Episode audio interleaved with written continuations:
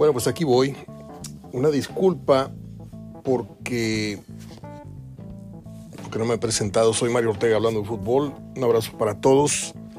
Ahorita voy con los patrocinios, la mención. Eh, hoy debíamos tener la charla con Gerardo Gutiérrez.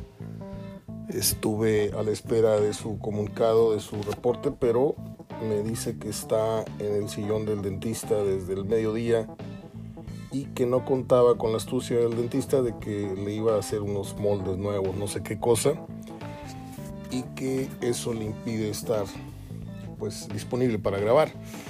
Entonces dije que no había ningún problema, que estamos comunicándonos con él el viernes para platicar este, el reinicio de, de la Liga MX. Bueno, pues acá estamos, es mitad de semana, la cintura o el ombligo de la semana le llaman. Eh,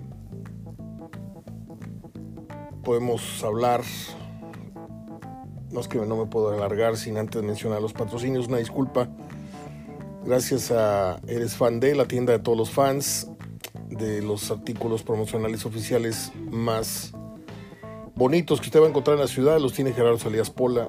Búsquelo en Instagram, búsquelo en Facebook, Eres Fan de. Perito Saro, que viene mañana a la casa de todos ustedes a dejarnos una deliciosa paella hecha con sus manos, porque vamos a estar celebrando eh, Dios mediante el cumpleaños de mi madre, que arriba a sus 83 años. Gracias Pedro, muchas gracias. Eh, gracias también a los hermanos Valencia, al chef Hugo Valencia, Marcelo y a su negocio Valle Alto Catering que le da batería le da guerra a cualquier tipo de evento, sea del tamaño que sea, empresarial, familiar, de 8 de 800 personas. Usted búsquelos en Instagram y en Facebook también. Y pues va a salir de, la bronca. Aparte yo se los estoy recomendando. ¿eh? No, no creo que estoy mandándolos al, al matadero. Es, es cocina y es mano de cocineros que yo he probado y es bastante recomendable.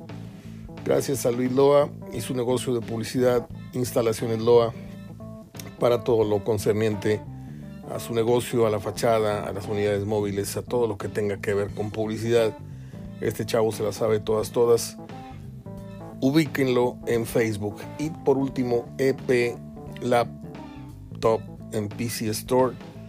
Todo lo concerniente también a la computación, a los laptops, a las refacciones, a todo lo que usted necesita. Mi sobrina Ivonne ahí nos va a responder sus dudas. Búsquela también en Facebook. Bueno, pues dadas las menciones, procedo a hacer un programa ahora sí muy breve.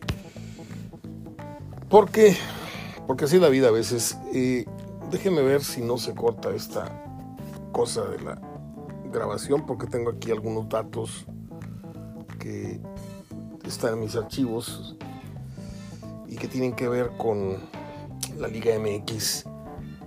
Eh, resulta ser de que esta gente que seguramente debe ser la que controla las elecciones, todas las cosas del país, dicen que la Liga MX ha resultado mejor o que ha salido por encima de la Premier League y de la Liga de España en el famoso mejor tiempo efectivo de juego.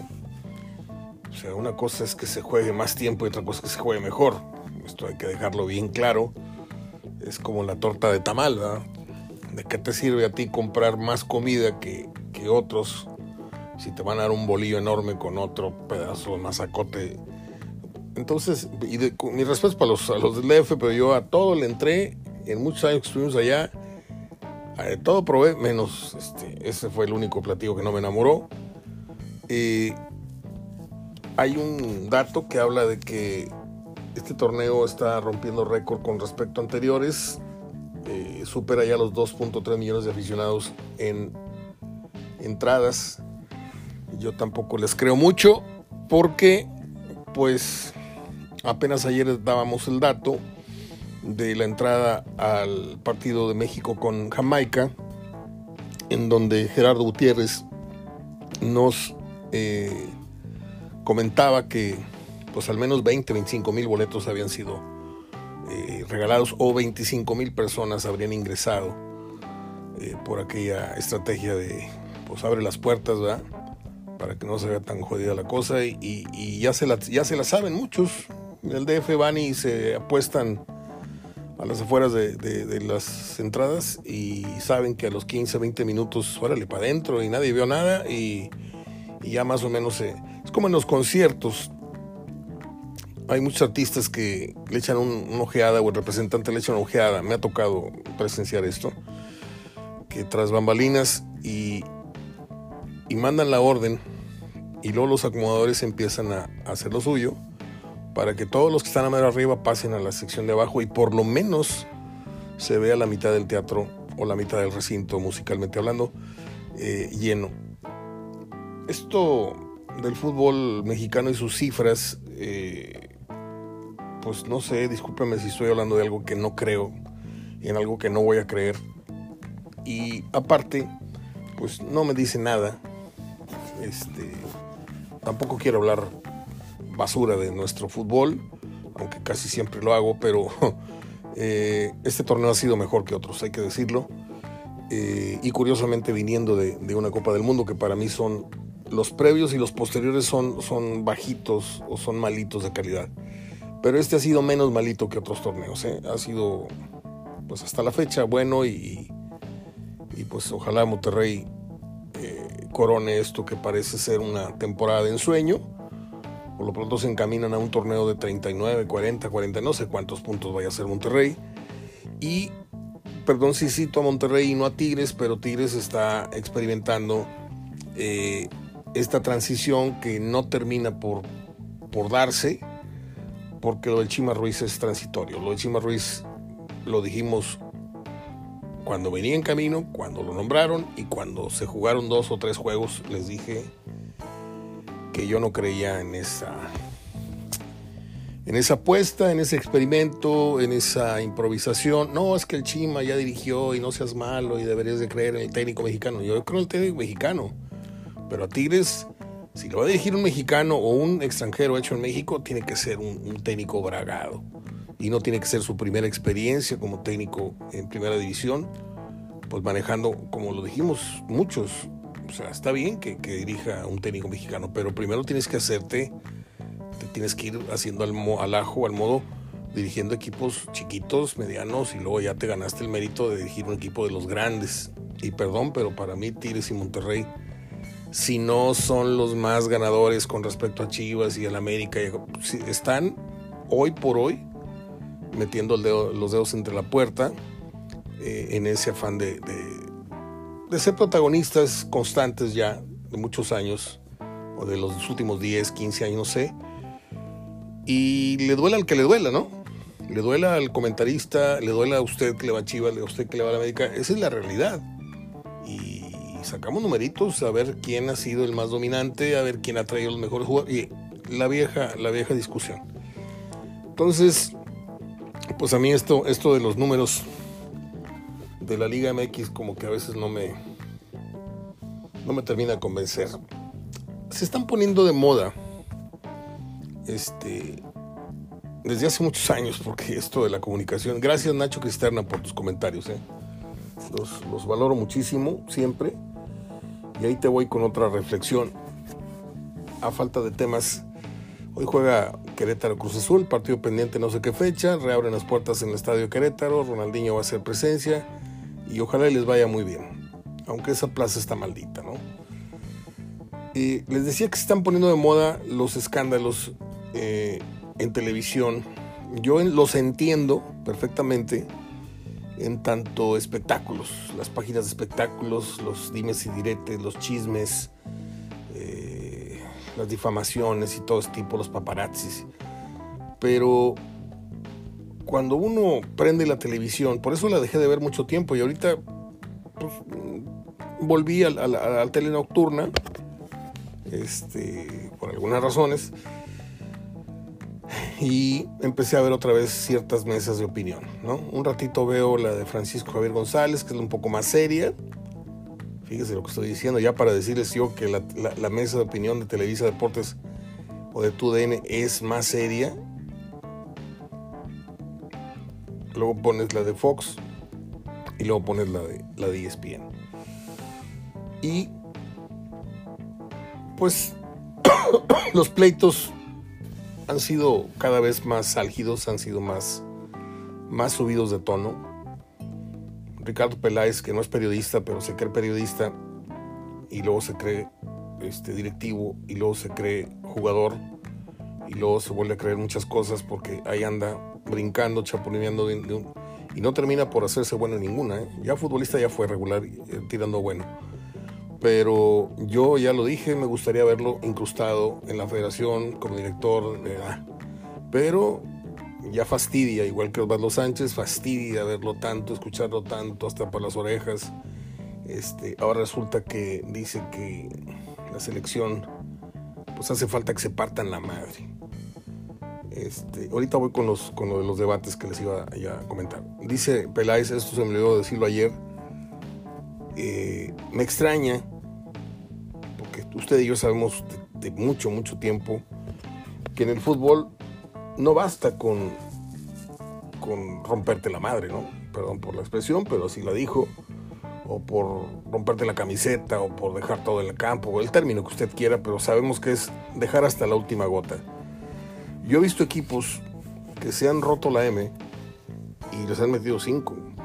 Porque esto no es cuestión de esfuerzos nada más. Esto no es cuestión de correr más que el rival.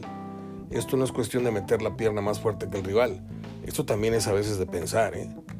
Y México, además de que no se rompen todos la madre, como dice Peláez, eh, no hay un, una uniformidad de calidad ni de criterios con el balón.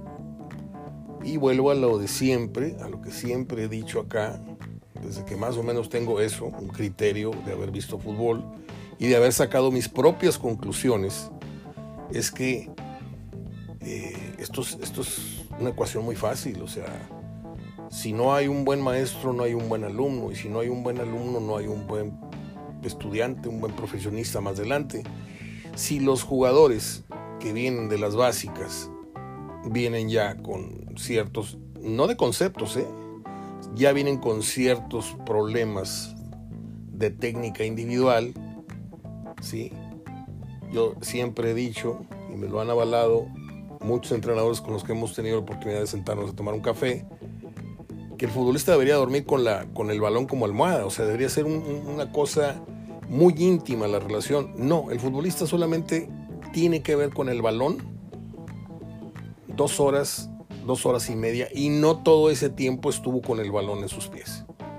Entonces, el día que el futbolista mexicano, yo no sé Alemania, yo no sé España, yo no sé Inglaterra, yo no sé ellos cómo le han, hecho, si esto es genético o, aprenden más rápido, o yo no sé. Pero el futbolista mexicano tiene una, del 0 al 10, tiene una calidad técnica promedio del 7. Y para aspirar a ganarles, no de vez en cuando, sino hacerles partido en momentos importantes, ya sea Copa esto, Copa el otro, Mundial, a Brasil, Argentina, España, Holanda, ta, ta, ta. Necesitamos o salir muy inspirados o, rompernos la madre y jugar medianamente bien ese día y no perder la concentración, o adquirir sí o sí ya una mejor técnica individual. ¿Sí? Pero si desde abajo los muchachos, le digo, vienen mal, o viene nada más así, con medio acabado, órale, va para afuera, ya pásale a los 15 años. Y si el muchacho es correlón, mete la pierna y tú, mira, se, trae talento, sí, pero no trae mucha técnica, nada más se sabe dos o tres toques. Domina dos o tres toques, el famoso toque con la parte interna, el pase lateral o el cambio de juego, pero no son jugadores que tengan la, el recurso técnico de tocarte un balón de primera cuando haya que hacerlo ya que tienes técnica, tienes que tener ahora la imaginación y tienes que tener las ideas, los, los, los trazos mentales para saber qué hacen los, los, buenos futbolistas europeos. Y nosotros estamos estancados y por eso decía Valdano hace unos días que el gran problema o la maldición de México, y no es nuevo, ¿eh?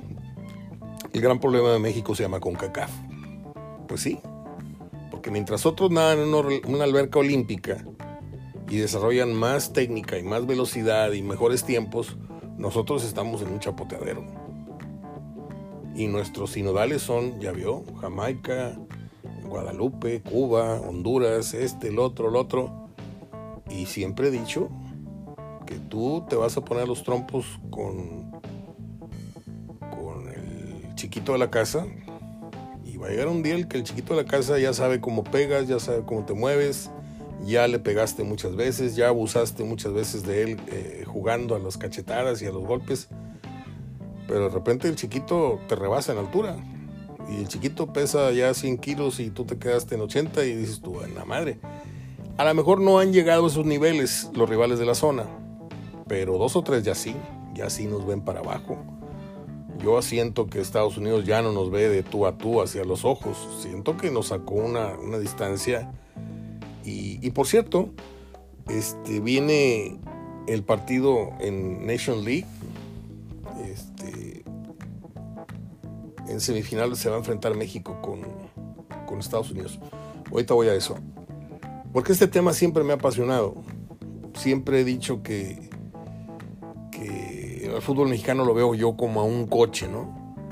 Como ese, ese, ese hombre que, o mujer que gusta mucho de su auto y le meten a la pintura y a los acabados y, y, y mandan este, hacer, ¿cómo se llama esto? Cromar la defensa y eh, aquellos autos Falcon y Mavericks que, que, que, tienen su defensa muy bonita, cromada, eh, y la pintura, la, la, procuras, la enceras, le das un, servicio de estos nuevos que hay de, de la brillantado y todo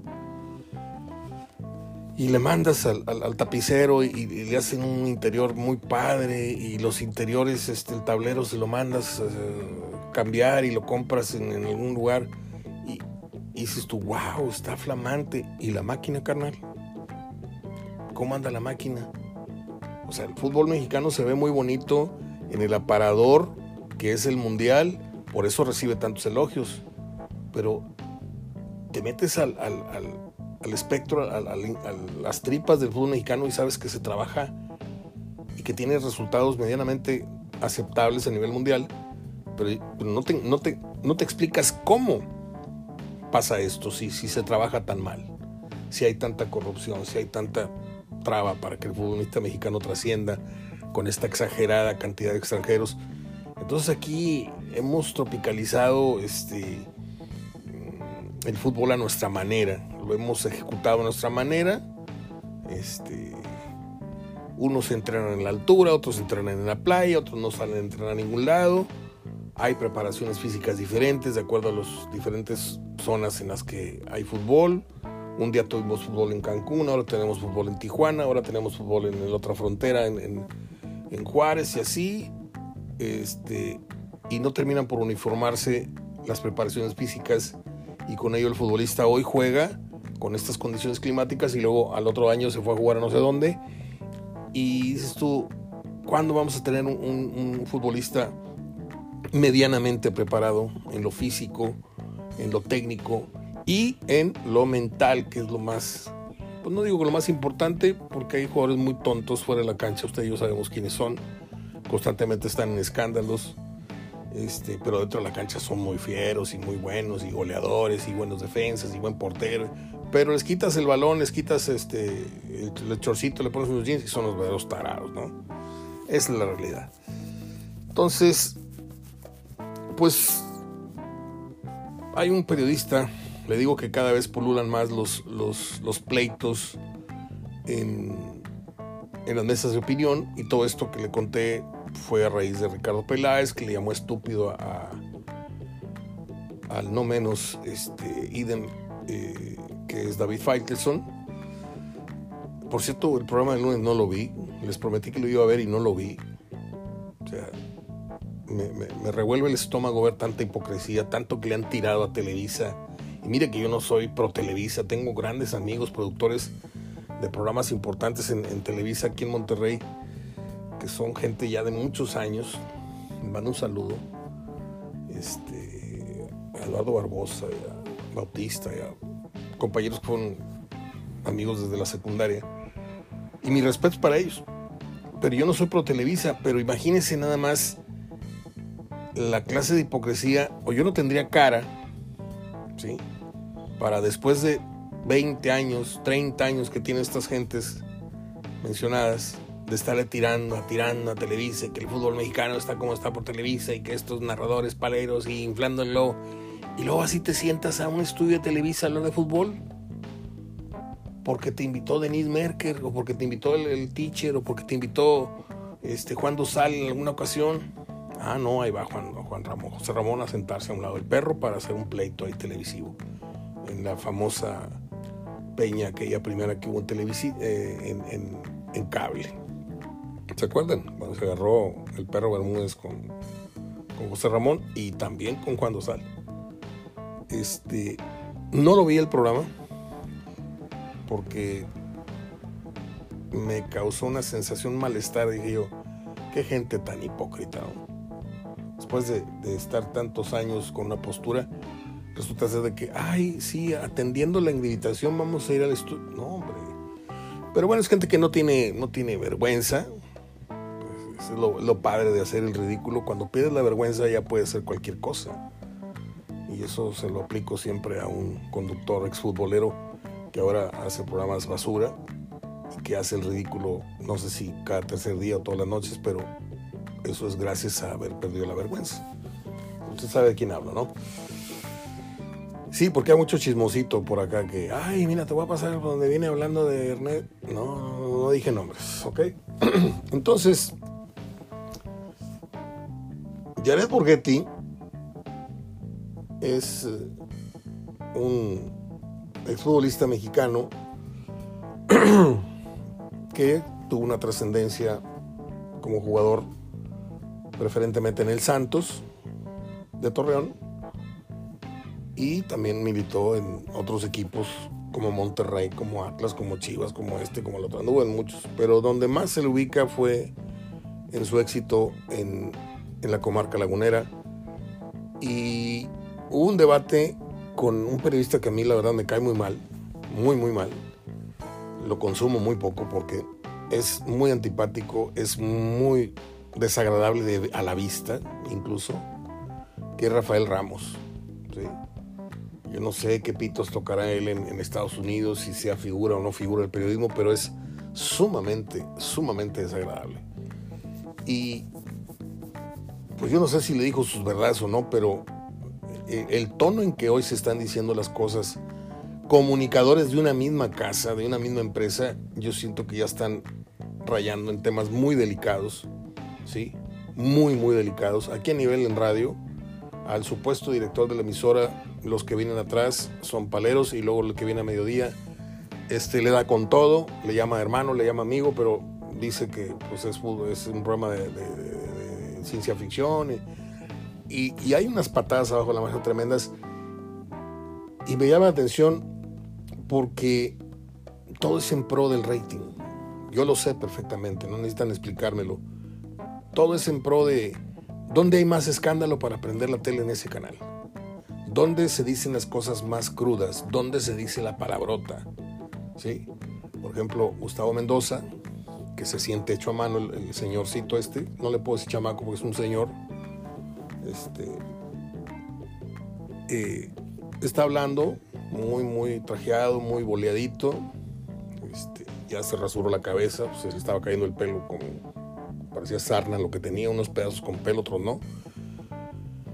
Y está dando su, su opinión y de repente se dan el permiso de decir, no, discúlpeme, pero la declaración que dijo, y perdón, pero es una pendejada. O sea, lo dicen tan, tan así, tan.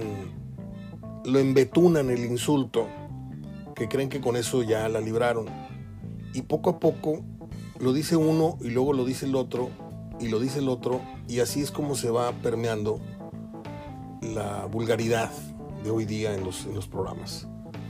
Así es como la humedad se va metiendo, la humedad en cuanto al lenguaje, en cuanto a estos términos eh, ahora resulta que eh, por ver tanto, tanto Netflix y, ver tantas eh, transmisiones de programas, Ahora ya no se dice van por el resultado. Ahora todo el mundo dice van a por el resultado.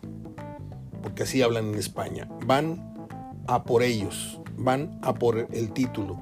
Y, ya es un reguero de pólvora. Ahora todos los, los periquitos estos que repiten, ahora se llaman carrileros. Ahora se llaman ejercicios precompetitivos. Y ya van todos atrás del, del que dijo porque suena muy bonito y suena a un adorno tremendo, como si fueras un gran comunicador.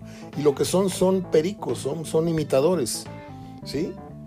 Eh, mucho tiempo estuvo de moda el término eh, se lleva, eh, hace sonar su ocarina. Y un día le pregunté a dos o tres, así como ejercicio, estaba yo entrevistando a uno, no voy a decir los nombres, estaba yo entrevistando a ciertos periodistas que venían a narrar o a cubrir y le decía yo, este, a ver, ¿cuánto pide la portería? No, pues tanto por tanto. ¿Y cuánto pesa un balón? No, pues tanto por tanto. A ver, ¿y qué es una ocarina? Ah, pues es lo que usa el árbitro para... No, pues muchas gracias. Y cero, ¿eh? No es por ahí. Y no se los voy a decir para que de periodo tengan la curiosidad y vayan a, investigar. Entonces, pues qué triste, ¿no? Voltear para todos lados y ver el tiradero en el que está convertido el fútbol mexicano.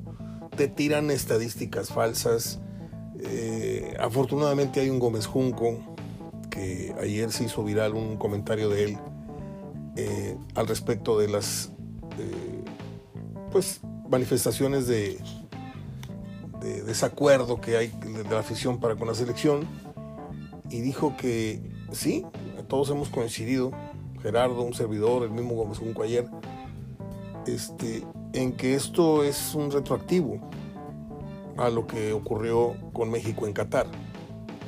Y que la gente pues tenía ganas de hacerse presente ahí para, para reventarlos y para decirles mediante chiflidos y cosas este, lo indignados y lo molestos y lo decepcionados que están. Pero no te puedes tú cargar a lo mejor que tenemos, gustos aparte, yo ya lo dije siempre, a mí me Ochoa nunca me llegó, nunca se me figuró el mejor portero que hay en México, pero sí los mejores. Y creo que, pues, si no hubiera sido por la gran empresa que tiene detrás o tuvo detrás muchos años, que le fueron lavando el cerebro a la gente, dijeron es Memo, es Memo, y por eso Memo un mundial y por eso cinco mundiales. Y por eso probablemente juega un sexto. Eh, y se cargaron al Chucky, a Jiménez, a Memo y hasta Diego Coca. Yo anduve un poco disperso, andábamos ahí este, fuera y no le puse mucha atención a los ecos de, lo que fue el partido. Y ya me puse a ver videos y me puse a ver programas de opinión. Y resulta ser de que a Diego Coca también lo silbaron. Porque la gente se manifestó diciendo, este no es el técnico que nosotros queríamos. Queríamos a Almada, queríamos a Nacho Ambriz, ¿sí? pero no a Diego Coca, que sienten que es, al igual que en la política, una imposición que viene de arriba. Tú vas a ser mi sucesor, tú vas a ser el alcalde, tú vas a ser. Y todo ya está. Y el voto no, no importa, aunque nunca la afición ha votado, ni nunca se le ha dado gusto a una afición mexicana en, tanto este, designación de un técnico. A veces localmente le dan, le dan el gusto a la gente, pero esta vez la gente está molesta y aparte de las decisiones y de lo que se hizo en Qatar, está molesta por cómo está jugando hoy la selección mexicana. Y esa es otra bronca. Y se viene entonces el famoso duelo con eh, Estados Unidos en la Final Four, que le llaman a este torneucho, en donde va a estar Canadá, Estados Unidos, Panamá y México. Y pues ahí te encargo, Juana, este, los frijoles, porque si México logra sortear este compromiso, muy seguramente Canadá se va a zumbar a Panamá y vamos a enfrentar a los canadienses que son hoy mejor selección que Estados Unidos.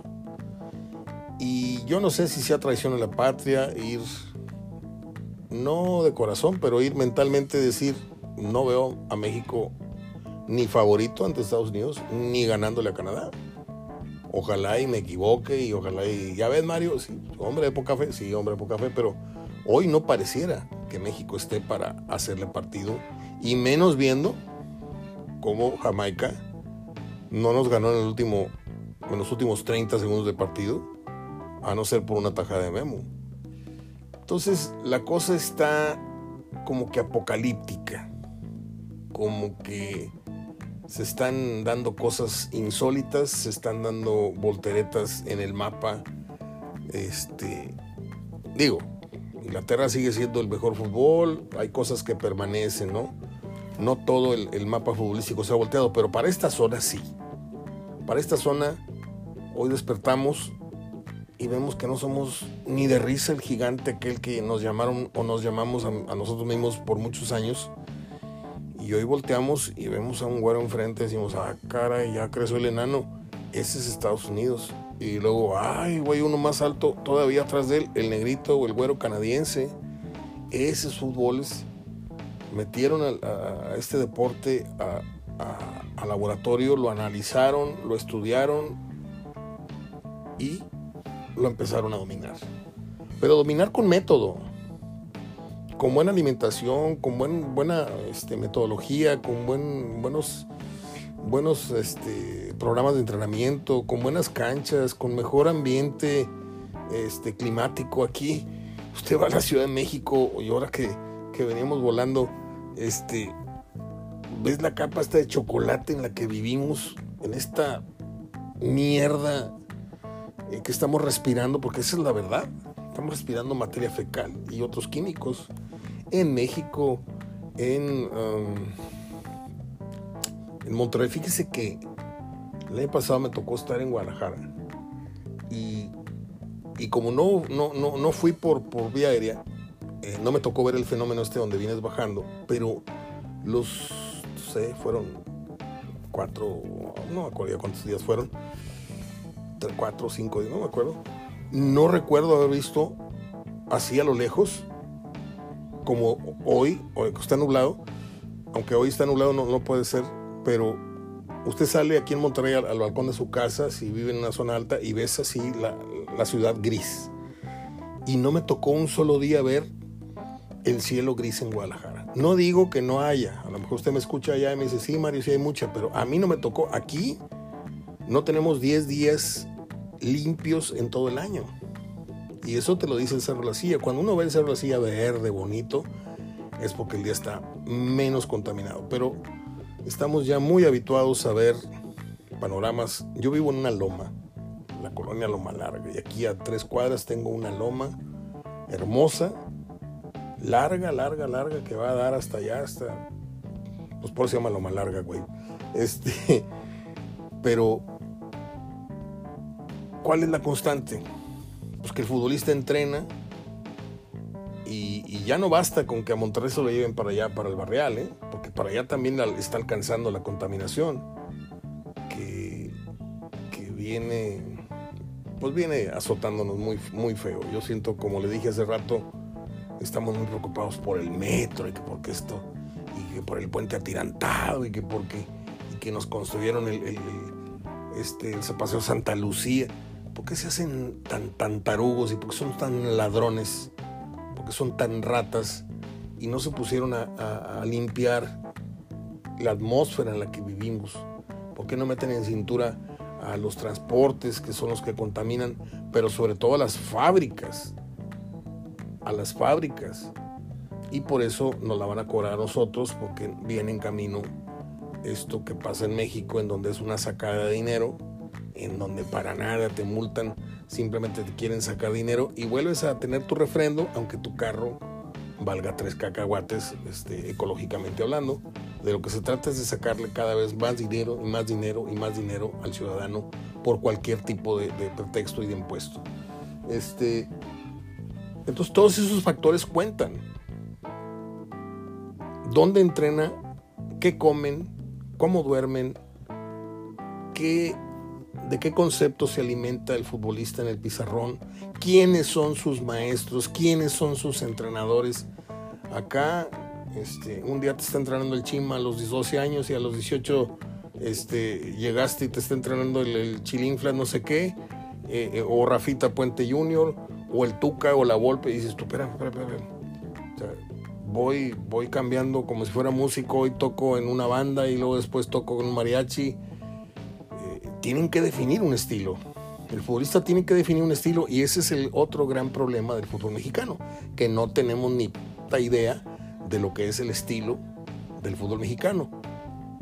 Porque el estilo del fútbol mexicano se llama échenle ganas. Llegamos al mundial a echarle ganas.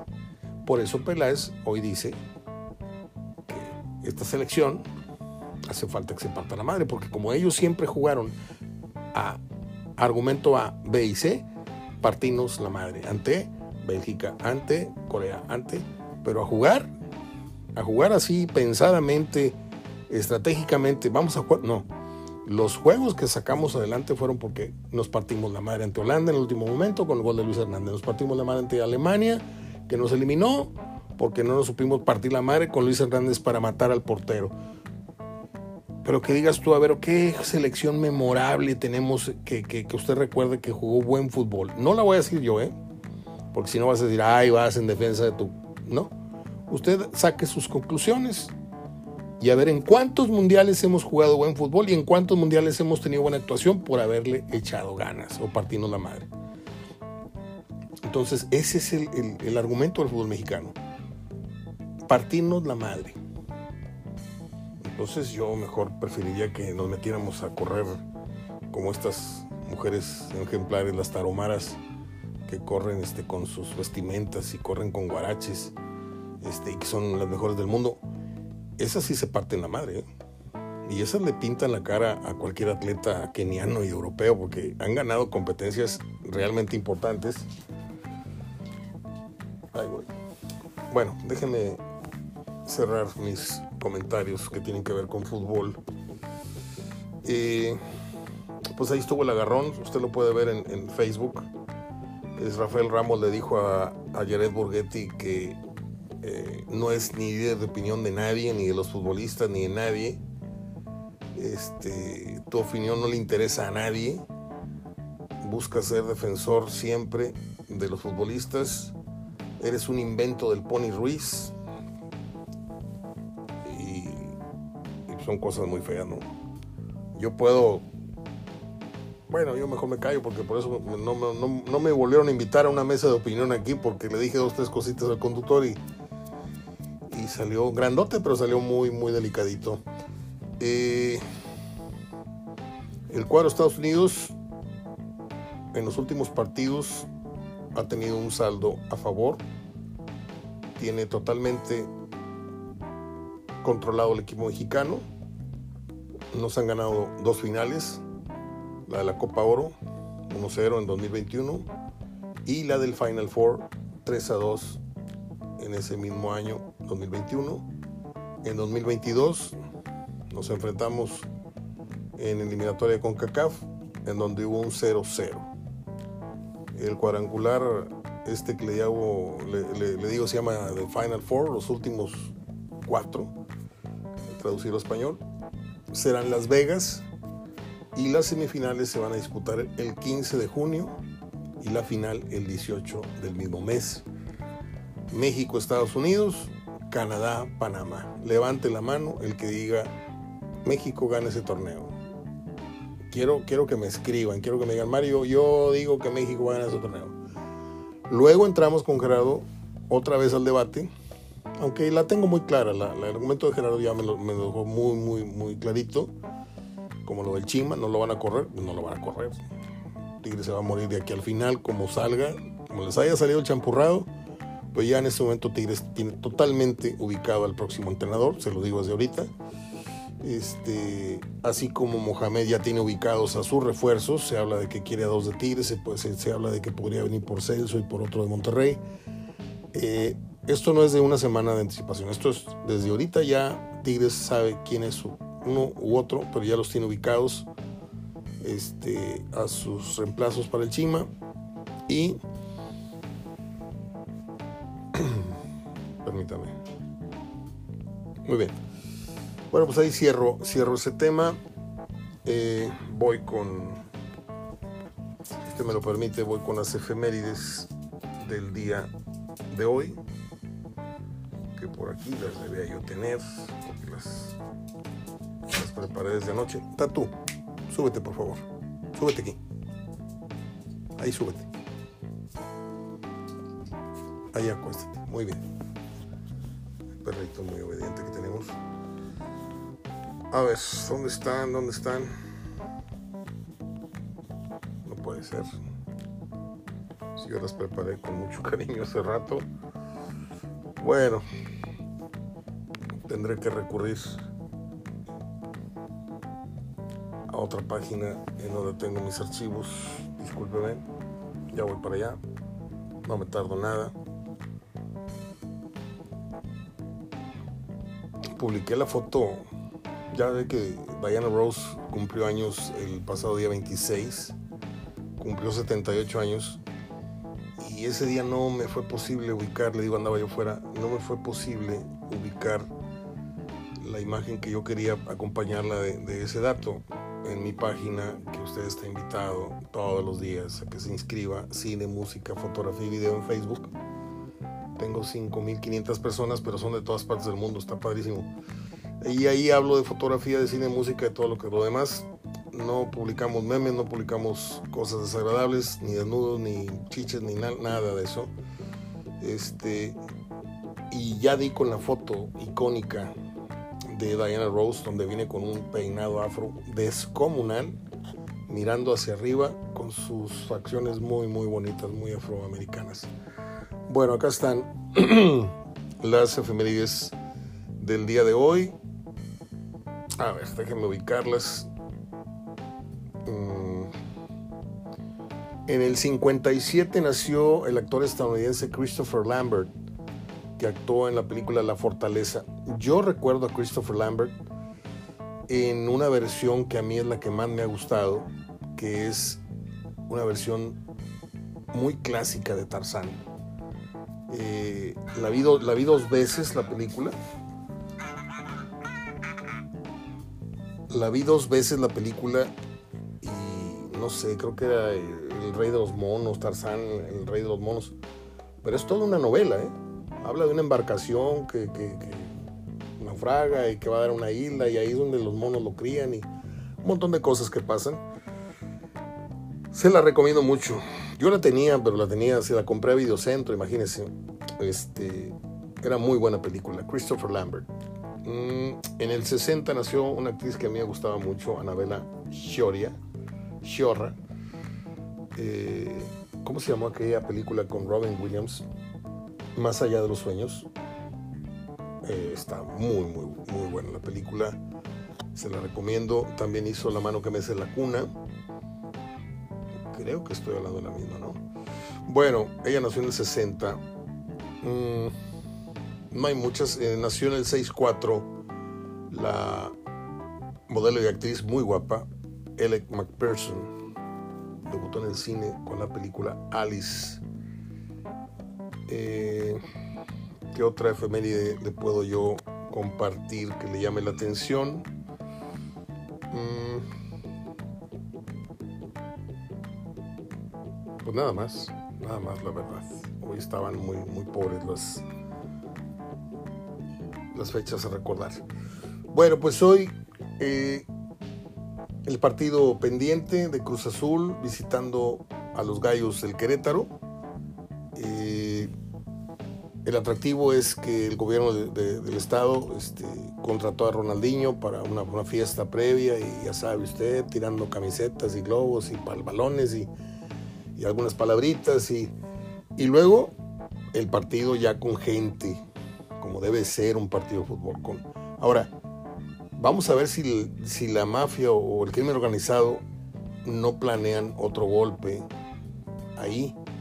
Y perdón por decirlo así, pero eso que ocurrió aquella ocasión hace un año no fue producto de la sola brutalidad del aficionado promedio que hay ahorita en, las tribunas en México, sino que fue un acto planeado, ¿sí?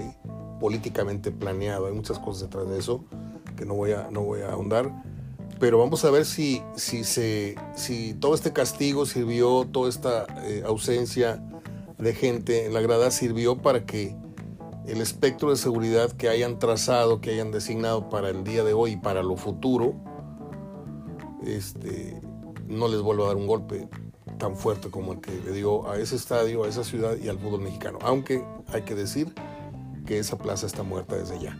O sea, no tiene más futuro en el fútbol mexicano. Se va a volver a quedar solo ese estadio porque esa franquicia se va a ir o a Cimarrones o se va a ir a, alguna otra plaza de primera división, algún arco, digo, algún empresario de otra ciudad va a sacar de pronto los millones y va a decir, así como hicieron en Mazatlán, para ser más clarito, Mazatlán le bajó el pantalón y los calzones y para adentro que están cenando a Morelia. Cuando Morelia era una plaza clásica que no tenía, problemas de entradas, tenía un estadio, si no magnífico, tenía un estadio que cumplía. Y de la noche a la mañana los mazatlecos se sacaron un estadio enanito, muy bonito, y, que no sirve para nada. El equipo no sirve para nada. Y como lo dije un día, ahí les va. Ya estoy terminando. Espérame ahí. que tengo a alguien aquí en hold en, el teléfono. No te vayas. Y shut the fuck up. Eh, como lo dije, y perdón por sonar así tan, tan fodofo, lo dije y lo advertí cuando Jaguares. Le dije, a esta franquicia no le doy un lustro, una, una década, a partir del día que lo dije, y desapareció. Mazatlán poco, poquito. Porque si se trata de, oye Mario, pues es un lugar turístico, bueno, ¿por qué se fue el fútbol de Cancún? Si es un lugar más turístico que Mazatlán, ¿no? Van a ver. Si tiempo nos, si Dios nos, nos da este, este, estos años, vamos a ver quién tuvo la razón, como decía la canción aquella de la abusadora. Soy Mario Ortega hablando de fútbol y de la abusadora que tengo muy cerquita. Este, regreso mañana, mañana jueves, un día muy especial, cumpleaños Nuestra Señora Madre. Cuídense mucho, abrazo de gol, hasta mañana. Ya me fui, adiós.